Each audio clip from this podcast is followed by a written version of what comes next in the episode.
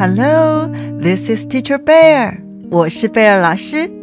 小朋友，你的眼睛大还是小呢？Are your eyes big or small? 有多大？有多小？How big or how small are they? 有芝麻那么小吗？Are they as small as a sesame seed? 有拳头那么大吗？Are they as big as a fist? 贝尔老师最近在网络上读到了一首很有想象力的诗。I recently read a very imaginative poem on the internet. 这首诗的作者是八岁的陈科全。The poet is eight-year-old 陈科全。让我们一起来听听他的眼睛有多大，有多小。Let's listen to this poem about how big his eyes are. 贝尔老师先用中文读一次，然后再用英文读一次哦。I will read it in Chinese first and then again in English. 不过，英文的翻译有两个版本。第一个版本对英文母语者来说是比较清楚明白的， 第二个版本比较有诗的感觉。但对英语母语者来说，需要多思考一下才能明白。现在贝尔老师来念诗喽。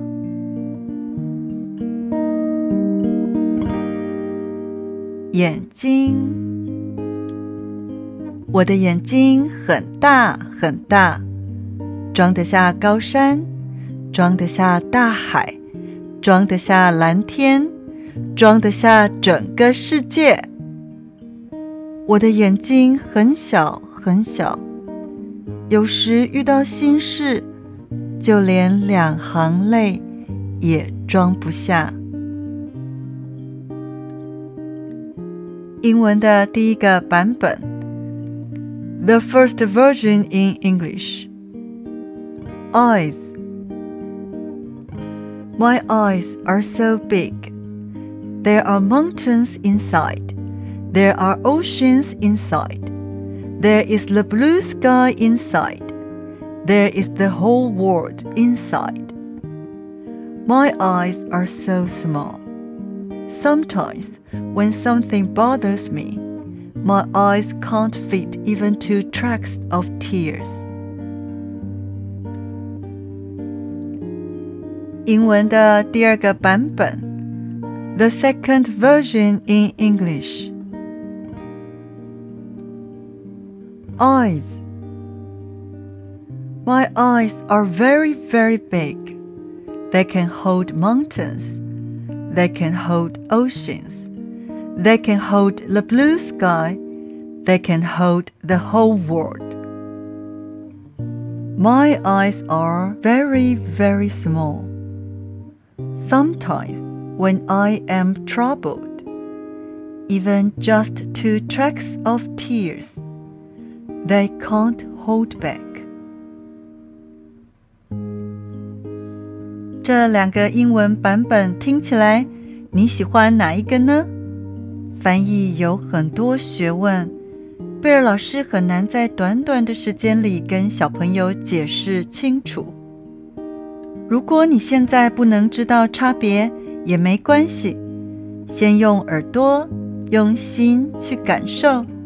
相信将来的某一天，你回想起来，就会有更清楚的感觉了。小朋友，你觉得这首诗美不美呢？Do you think this poem is beautiful？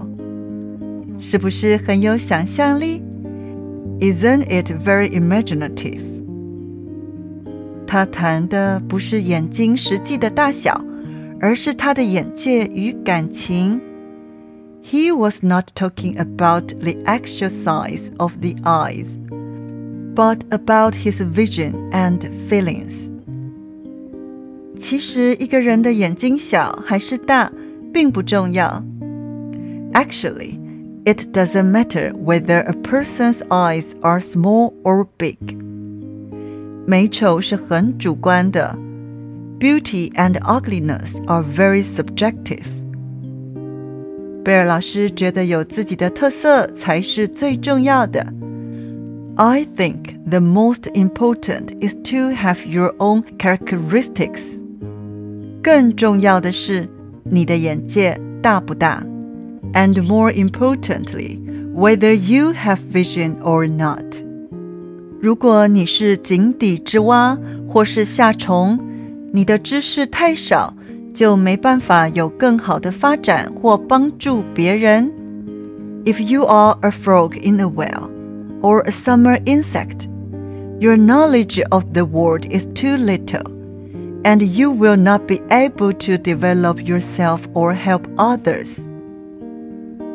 小朋友，如果你要夸奖别人很有想象力，你知道用英文怎么说吗？You are so imaginative.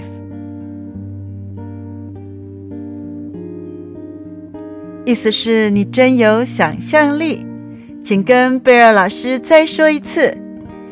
You are so imaginative。小朋友，想象力很重要哦。Imagination is very important。比如说，for example，如果以后你当翻译人员，有的句子的意思不能直接翻译。这个时候你就需要想象力。If you are a translator in the future, the meaning of some sentences cannot be directly translated, and you need imagination at this time. 还有，想象力也能帮助你面对许多困难，或者发明许多新东西。also, imagination can help you face many difficulties or invent many new things.